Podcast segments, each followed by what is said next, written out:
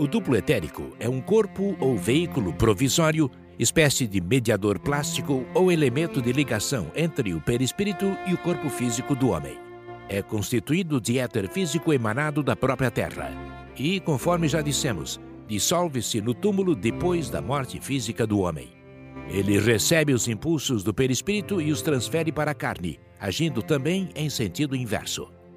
Em rude analogia, citamos a função valiosa do fio elétrico, o qual recebe a carga de eletricidade da usina ou fonte produtora e depois ilumina a lâmpada ou move o motor.